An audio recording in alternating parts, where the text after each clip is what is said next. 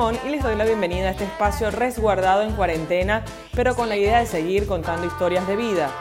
En el episodio de hoy justamente contaremos con el psicólogo de la selección boliviana de fútbol, también con pasado en la Vino Tinto, es parte del staff de trabajo de César Farías y asesor de muchos clubes de fútbol, que nos contará el trabajo que hace con los jugadores, con familiares de algunos de los jugadores, nos hablará de las recomendaciones durante la cuarentena y por supuesto también nos aconsejará sobre cómo enfrentar el aislamiento. Agradecemos esta charla en tiempos de crisis y le damos la bienvenida, por supuesto, a Fuera de Lugar a Manuel Llorens.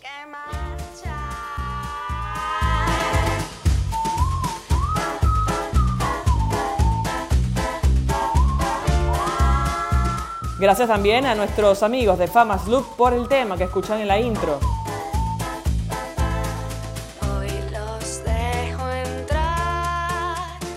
Y aprovecho para invitarlos a que se suscriban en nuestro canal de YouTube, lo buscan con Fuera de Lugar con Milena. También nos pueden seguir en las redes sociales, en Twitter, arroba Fuera de Lugar Pod y en Instagram, arroba Fuera de Lugar Pod, ok. Saludarte Manuel, darte la bienvenida y, y obviamente ya desde La Paz que nos diga cómo está la situación ahí en Bolivia. Bueno, hola Milena, ¿cómo estás? Eh, me alegra mucho eh, saludarte. Em, nosotros, bueno, estamos en una situación parecida al resto de, de Sudamérica, en el sentido que sí se han dado, se han reportado los, los primeros casos. Eh, parecería que en Bolivia todavía la multiplicación de los casos no ha sido tan, tan rápido. Eh, en La Paz, en particular, ha sido más lento que en Santa Cruz. Eh, pero sí hay mucha preocupación con que se pueda continuar eh, el contagio y se están tomando medidas para tratar de prevenir que, que la subida de los casos sea, sea rápida. ¿Y, ¿Y, cómo es La Paz? Porque más allá del mito que nosotros tenemos en la altura a nivel futbolístico, ¿cómo, cómo no conozco, no tengo el, placer de conocer eh, Bolivia en este caso en general, pero La Paz en particular, ¿cómo es como ciudad? La Paz es una ciudad maravillosa, eh, que una de las cosas que creo que es una ventaja para nosotros de, poder empezar a trabajar con la selección de Bolivia es que Bolivia tiene una cantidad de, ventajas que no han sido del todo descubiertas. La Paz es una ciudad que tiene las bondades de ser una ciudad latinoamericana, donde uno siente pues el calor latinoamericano y muchas cosas de, la cultura, eh, pero eh, al mismo tiempo es una ciudad muy segura, los índices de criminalidad en, La Paz son de las más bajas en, cuanto a, capitales eh, latinoamericanas. Es una ciudad sin demasiadas complicaciones de, tráfico, de tránsito, este, así que hace una ciudad que es bastante transitable y fácil, es una ciudad amable, una ciudad como de dos millones de personas, así que es relativamente pequeña. Eh, y, bueno, eh, es una ciudad con un nivel de calidad de vida agradable. Y te llevó eh, el hecho de que tuviste que trabajar con The Strongest, ¿no? En la época, tu primera etapa como psicólogo de, clubes, ¿no? En, esa, en Bolivia. Sí, en el 2016, ah. Eh, que, que, César Farías empieza con The Strongest, eh, yo empiezo a estar intermitentemente. Yo venía una vez al mes a acompañar el equipo. Ya en el 2017 empecé a trabajar fijo con Strongest y bueno, ahora con la selección. Ah, y bueno, cuéntame un poquito cómo ha sido eh, tu carrera. Bueno, para que sepan, Manuel es psicólogo, ya la intro mencionaba más o menos el currículum que tiene Manuel, pero en definitiva, eh, eres psicólogo más con un máster en psicología deportiva. Eh, ¿Cuál fue tu arranque? ¿Cuál fue tu inicio en el deporte? Entiendo que con Lino Alonso también tuviste la oportunidad de trabajar, ¿no? Sí, la verdad es que mi, mi comienzo en la psicología del deporte es gracias a Lino Alonso. Lino eh, bueno, para los que no lo conocen, en, en, Sudamérica fue un entrenador muy importante en Venezuela, eh, en todos los niveles, la verdad, pero, pero tuvo mucho trabajo con las selecciones juveniles de Venezuela. Y cuando yo estaba graduándome de psicólogo en el 95, él era el entrenador de la universidad y estaba reclutando gente para, para el desarrollo del fútbol en Venezuela y estaba llevando la selección sub-17 y me pidió que colaborara y ahí arrancó una colaboración que duró casi 20 años, estuvimos mucho tiempo con las selecciones sub-17 y sub-20, y él formó también a César, a César Faría, fue asistente en varios de esos procesos, y de ahí hicimos una amistad y hemos seguido trabajando Este, bueno, todos juntos hasta que Lino falleció hace poco. Sí, yo lo tuve como entrenador en el fútbol femenino, tuve la oportunidad de compartir algunos módulos, sí, sí, sí. Y la verdad que, eh, eh, o sea, tenerlo ahí enfrente, ya lo conocía a nivel laboral, pero tenerlo ahí al frente como entrenador, me parece que fue algo, un aprendizaje grandísimo. Fue poquito, duró poco, pero lo que duró fue interesante. Y, y, y, para ti, ¿cuál es la importancia de la psicología en el deporte? Porque viste que eh, realmente ahora, en los últimos tiempos, en los últimos 10, 15 años, es que el psicólogo deportivo ha tomado como una importancia eh, absoluta eh, en el deporte. ¿Cuál ha sido tú o cuál crees tú que es la importancia justamente de acompañar con psicología a los atletas de alto rendimiento? O sea, todos los que observan deporte todos los que practican deporte, los atletas, los entrenadores saben que muchas de las cosas que suceden tienen que ver con el manejo de las emociones durante el partido, eh, con la capacidad de atender o, distraerse en un momento dado una jugada clave que resuelve un partido, eh, en, en, la capacidad de liderazgo de un entrenador que puede influir positivamente. Estamos hablando de, todos son aspectos psicológicos, es decir, todos aspectos tienen que ver con la conducta humana. Entonces la psicología del deporte ha podido ir entendiendo cada vez más esos procesos y teniendo maneras de poder influir para que los equipos deportivos, para que los atletas puedan entonces utilizar esas variables a su favor. En la medida que ha ido creciendo la psicología del deporte y el deporte también ha ido entendiendo la bondad de incorporar esa, esa mirada de manera sistemática, porque los entrenadores siempre han hecho cosas psicológicas. La cosa es que no necesariamente de manera deliberada o consciente, pues cada vez más se ve que es una herramienta potente para, mejorar el rendimiento y para asegurar también el bienestar de la gente que está en, los procesos deportivos. ¿Pero hacen, entre, hacen actividades o trabajos individuales o van más a lo grupal?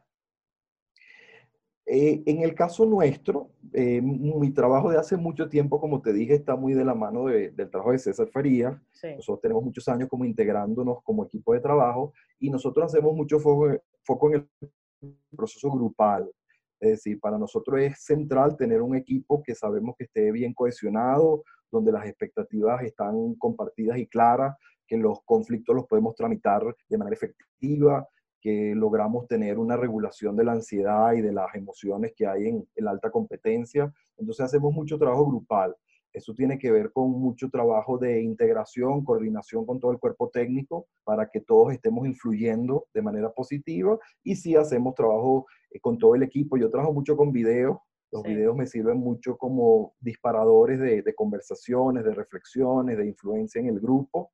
Eh, y después también hacemos trabajo individual, eh, siguiendo los atletas, viendo qué necesidades tienen, qué elementos de lo psicológico a veces vale la pena también tratar de influir, conversar, entrenar para manejo de algunas herramientas psicológicas, pero nuestro foco sí es lo grupal, nos interesa mucho el, proceso grupal. ¿Y qué es más sencillo, trabajar el día a día con un equipo como de Strongest o en un club en general o con la selección que vienen de distintas ciudades, de distintas culturas, de distintas formas de percibir la fama, el juego, el deporte en sí? Eh, para, para ustedes, ¿qué es más difícil? Yo creo que son distintos escenarios con retos distintos. Em, en, la, en, el equipo profesional tienes el día a día donde tú puedes tener unas relaciones mucho más profundas o por lo menos sostenidas en el tiempo, una observación mucho más cercana y eso te permite influir en los atletas eh, a veces mejor. La selección tienes que ser muy pensado el uso del tiempo y tienes que ser muy efectivo porque el tiempo va a ser eh, reducido y tienes que generar confianza en escenarios de mucho estrés eh, de manera rápida, pero la selección tiene como ventaja que la selección le genera mucha ilusión a todo el mundo, todo el mundo quiere estar, entonces son espacios de, de, mucha energía. Cuando uno está en la, en la selección son días de una intensidad increíble y de una emoción increíble y normalmente de una alegría muy grande este, poder estar y eso ayuda a que uno pueda influir también en los atletas y en los equipos. Eh, Lino decía mucho y César lo repite, que un día en la selección son 30 días de club. Es decir, lo que se aprende en un día de selección puede ser eh, lo que sucede en 30 días de club por la intensidad, por lo que te, te exige el, el, rival, por el escenario. Entonces, eh, pues ahí también hay unas ventajas maravillosas para trabajar. ¿no? Eh, la otra vez leía a, unos, a un jugador, a Juan Guerra, y hablaba justamente de, de, de algunas anécdotas que tenía en su vida con la selección y dice que hay una charla específica que recuerda en un partido eh, con la Vino Tinto, ¿dónde Farías hace, eh, y, cambia la situación y cambia la vida? Eh, ¿Esa charla la compartieron? ¿Fue como motivo o motivacional única exclusivamente de César o hubo complicidad contigo también? Y que nos hables un poquito de lo que fue esa charla, de qué se trató. Ya, este, a ver, eh, no, no, me acuerdo de qué charla estaba hablando en particular que haya estado eh, Juan en alguno de los partidos, eh, pero a ver, depende. nosotros hacemos mucho trabajo de analizar la situación y preparar un poco los guiones de los mensajes que queremos transmitir y los tonos emocionales que creemos que son efectivos dependiendo del reto del partido. La charla de Puerto La Cruz contra Argentina. Pero sabes, Ah, eh, contra Argentina, claro. Ah, te voy a leer textual. Eh, la, de Puerto La Cruz contra Argentina y la charla prepartida en Montevideo en el Estadio Centenario antes de jugar contra Uruguay ha sido una de las mejores que he escuchado. Me acuerdo la cara de los jugadores, era imposible perder esos partidos. Este, bueno, César tiene muchas fortalezas. Dos de ellas que son muy relevantes para lo que estás preguntando es en la lectura táctica de los partidos, que, que tiene que ver con esto. Es decir, uno integra lo táctico con lo emocional eh, dependiendo de lo que quieras hacer tácticamente, quieres entrar en un estado emocional u otro. Claro. Y después él tiene una capacidad de, transmitir emoción muy, muy buena también. Entonces él logra ser muy combativo y logra equipos muy combativos en ciertos momentos y de repente cuando menos te lo espera es muy tranquilo y cuando, cuando cree todo el mundo que es el momento de, de ser muy incendiario, todo lo contrario y sorprende y, eso también funciona eh, muchas veces. Entonces sí, eh, tratamos de, de, generar como una reflexión previa eh, de, cada uno de esos guiones, pero él, por supuesto, agarra los elementos que él considera útiles y él es muy bueno. Este, del partido previo a Argentina, por supuesto, lo recuerdo mucho. Nosotros habíamos tenido un partido un mes antes con la misma Argentina en la India, que nos había permitido como preparar todo el escenario del arranque de la, estamos arrancando el premundial en ese momento el equipo venía de jugar eh, de visitante en Ecuador y habíamos dividido el, grupo en dos y un grupo fue a Ecuador a jugar de visitante y otro grupo nos quedamos en, en Puerto La Cruz a prepararlo. Entonces un partido que pensamos muchísimo. Este, y sí recuerdo que teníamos la sensación de, ahí teníamos muchos jugadores con que habíamos trabajado durante muchos años desde juveniles. Eh, y, por ejemplo, siempre me acuerdo de, de Osvaldo Vizcarrón en particular, y parte de las cosas que recuerdo que César le dijo, le dijo a Osvaldo, mira Osvaldo, tú le has ganado a Argentina en sub-17, sí. Tú le has ganado a Argentina en selección sub-20, sí. Tú le has ganado a Argentina en Copa Libertadores con clubes venezolanos, clubes argentinos, sí. Bueno, y eh, perdimos 1 a 0 hace un mes, así que nosotros estamos respirándoles en el cuello. Esto es una consecuencia lógica de todo el trabajo que has hecho toda tu vida. Esto viene, ¿sí? Así que nosotros estamos preparados. Eh, y bueno, fue como recopilar todo el trabajo que veníamos haciendo y creo que lo que más me impresionó es que la confianza estaba puesto en hechos reales, donde todos los jugadores podían saber, sí, todo ese recorrido lo hemos hecho. Aquí nadie nos está vendiendo inspiración en, en palabras vacías, sino esto tiene razones muy concretas de pensar que le podemos ganar y, y sí salimos con mucha confianza en, ese partido. Sí, estuve presente, lo fuimos a cubrir con, con la señal y la verdad, estar al lado de dos argentinos y disfrutar de ese partido para mí fue como uno de los puntos más altos de, mi carrera en cuanto a selección se refiere. Pero además hay otro problema, es incorporar a figuras que no han sido parte de los procesos. ¿Eso también se trabaja en la parte de psicología o es más la cuestión eh, táctica y técnica del entrenador?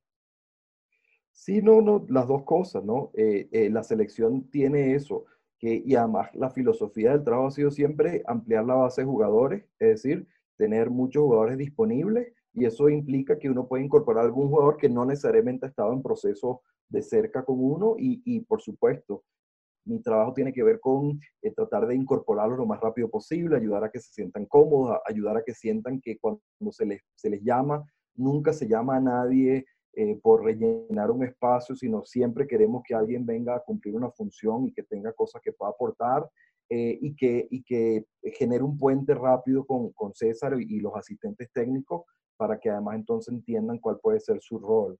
Entonces sí, eso es parte del trabajo, estar integrando gente todo el tiempo. Y después tienes jugadores adentro normalmente que son líderes naturales y que también se convierten en como socios de, de la intervención que uno está buscando porque entienden la, la fortaleza de un grupo. ¿Y qué es lo más complicado de, este, de esta cuarentena, de este encierro, eh, para preparar lo que era supuestamente el arranque de la eliminatoria y hoy lo tienen que pausar, una Copa América que también se suspende? Eh, ¿Qué se habla con los jugadores? ¿Cuál es el trabajo que, que se maneja? Porque esto va a ser todavía más largo.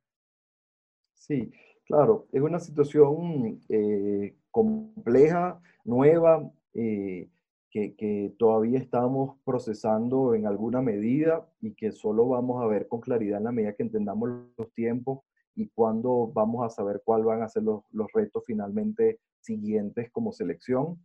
Pero, a ver, nosotros, una de las fortalezas que creo que, hemos cultivado por, por el lugar que nos tocó crecer eh, en el fútbol, que fue Venezuela, es que nosotros creemos que nuestra fortaleza es la adversidad.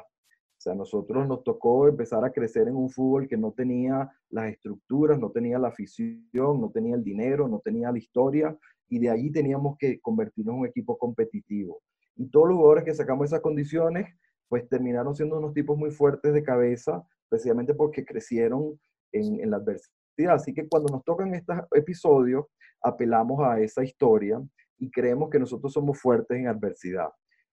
Entonces, eh, creo que, por ejemplo, nos pasó formando la, selección ahorita sub-23 que estuvo en el preolímpico, que hubo la crisis en Bolivia, hubo la crisis política, nosotros teníamos un plan corto, teníamos como cinco meses para preparar la selección y dos meses se suspendió toda actividad por la crisis política. Eh, y bueno, parte del trabajo fue decir, nosotros eso no nos puede servir de excusa, tenemos que trabajar con lo que tenemos y nosotros sabemos trabajar en tiempos acelerados, de manera que creo que ahora, la ventaja ahora es que afecta a todas las selecciones igual. Creo que nosotros tenemos experiencia trabajando cuando las cosas se ponen muy difíciles Y, y, sin muchos recursos. Nosotros sabemos trabajar sin, sin recursos y ese es el espíritu que le queremos transmitir a los jugadores también. Y el venezolano en general también ha vivido un trauma, por llamarlo de alguna manera, mucho más alargado y prolongado, quizás más fácil salir de esto, ¿no? No sé, a nivel de psicología. A ver, también, o sea, podemos decir los venezolanos y, y, lo compartimos, pero los latinoamericanos todos tenemos historias de adversidad de todas las versiones.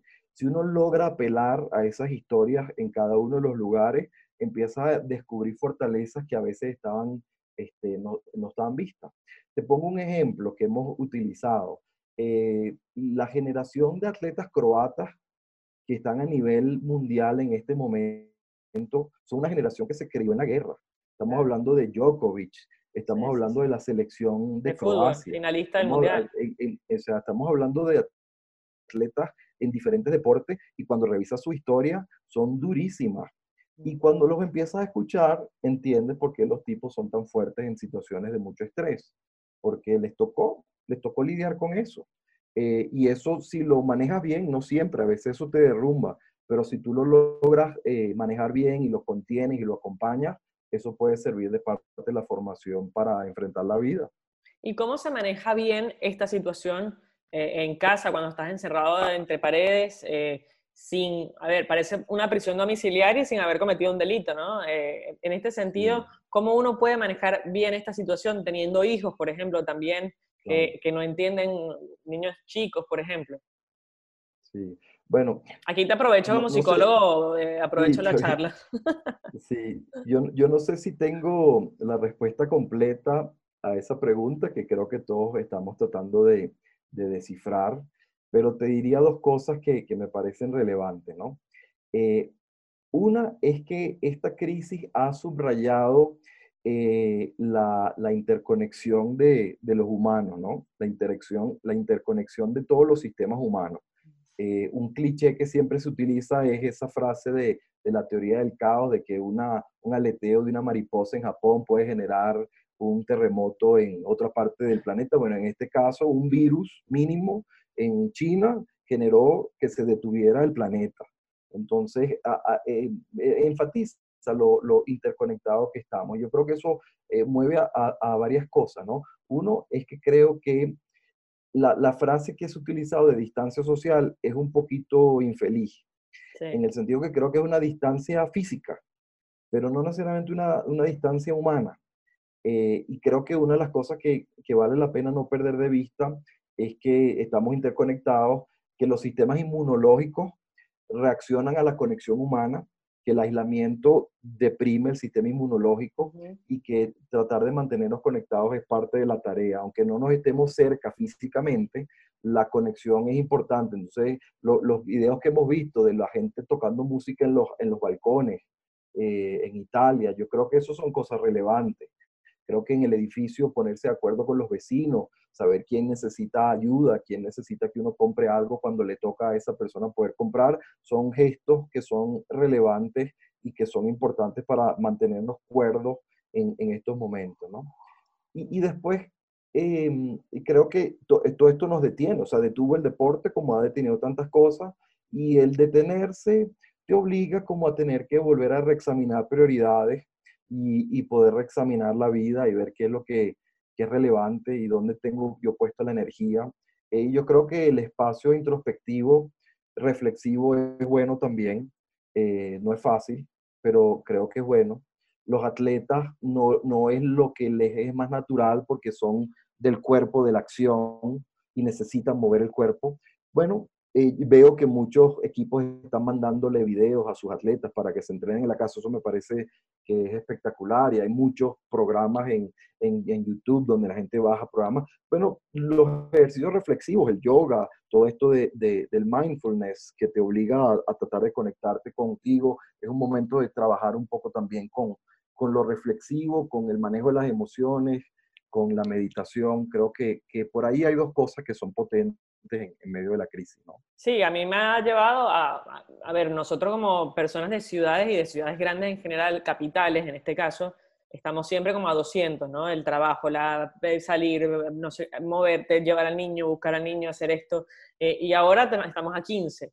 Entonces sientes que vas como a paso humano cuando venías en tren bala y entonces pararte ahí y decir, ¿y ahora qué hago? A ver, esto tiene supuestamente una fecha de caducidad, son 15 días. Hoy aparentemente acá en Argentina lo van a postergar 15 días más. Ahí empieza a entrar como la desesperación wow. otra vez a decir, bueno, no son 15, son 30, bueno, aguantar. ¿Es bueno ponerse objetivos o crees que, que cumplir con una rutina diaria también te puede hacer eh, eh, entrar en crisis?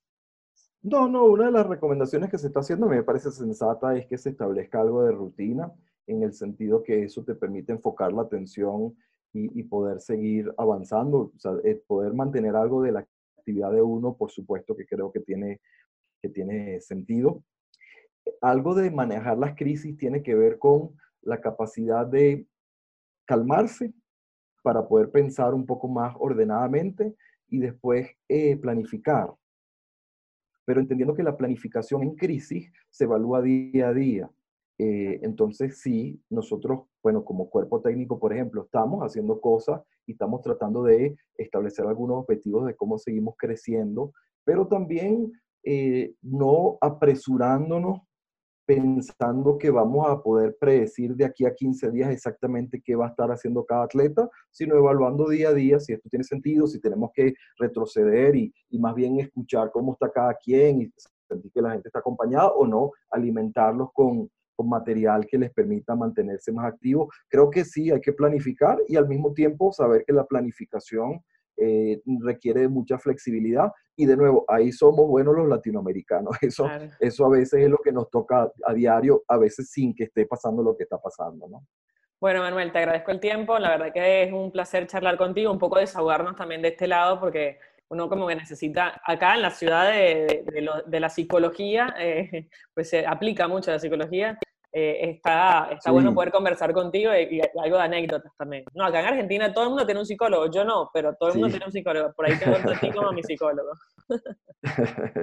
bueno, no, me alegra mucho verte, Milena, me alegra mucho saber que estás ahí haciendo lo que estás haciendo, porque venimos además de la misma universidad donde estábamos haciendo fútbol cuando nadie hacía fútbol allí. Exactamente, hace muchos años. No tanto, no lo digas. Te mando un beso y todo lo mejor para esta eliminatoria, ¿sí? Igual, igual, ya estaremos conversando. Chao. Saludos por allá. Chao, chao.